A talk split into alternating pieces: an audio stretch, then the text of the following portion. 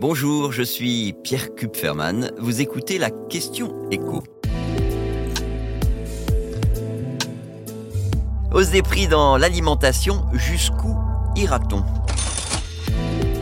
C'est une première, les prix des produits alimentaires augmentent désormais plus vite que ceux de l'énergie. Selon l'INSEE, au mois de février, la hausse sur un an atteignait 14,5%, alors qu'on était sur un rythme annuel d'un peu plus de 13% en janvier et de 12% en décembre. Ce sont désormais ces courses du quotidien et non plus le carburant, le gaz et l'électricité qui font le plus grimper l'inflation en France. Mais c'est aussi parce que le gaz et l'électricité ont beaucoup augmenté que les produits alimentaires coûtent plus cher. On a eu cette hausse finalement originelle qui en a entraîné d'autres. Et d'ailleurs, chez nos voisins aussi, se nourrir coûte désormais bien plus cher qu'il y a un an. En Allemagne, la hausse des prix des produits alimentaires dépasse les 20% et au Royaume-Uni, on est aussi à un niveau sensiblement supérieur à ce qu'on observe en France. Mais il est vrai que dans les supermarchés français, on s'attend à une nouvelle augmentation au printemps avec la fin ce mercredi à minuit des négociations commerciales entre les industriels et la grande distribution. Ce bras de fer annuel,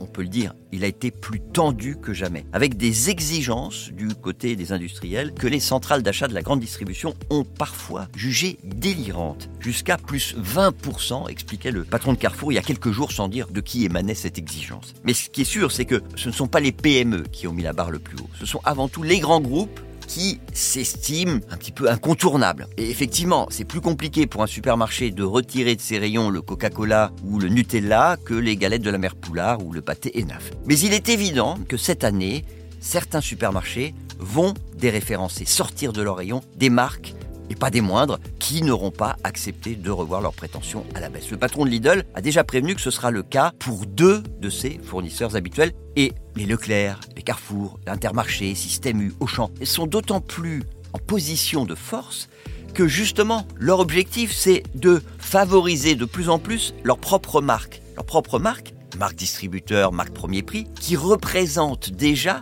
plus du tiers de leurs ventes. En fait, le risque c'est que si les prix des produits alimentaires continuent à augmenter, bah, de moins en moins de consommateurs seront en mesure de suivre. Pour une partie d'entre eux, d'ailleurs c'est déjà le cas, en décembre, ce sont les chiffres les plus complets dont on dispose, hein. on parle des chiffres de l'INSEE, les dépenses alimentaires ont baissé en France de près de 9% par rapport à décembre 2021. Pour le dire autrement, ça fait 1,5 milliard et demi d'euros de dépenses en moins par rapport à la même période de l'année dernière, et ça représente donc 52 euros de moins par ménage. Et alors que les consommateurs et réduit leurs dépenses avec des prix en nette hausse, bah ça c'est un problème pour les industriels comme pour la grande distribution. Vous venez d'écouter la question écho, le podcast quotidien pour répondre à toutes les questions que vous vous posez sur l'actualité économique. Abonnez-vous sur votre plateforme préférée pour ne rien manquer et pourquoi pas nous laisser une note et un commentaire. À bientôt.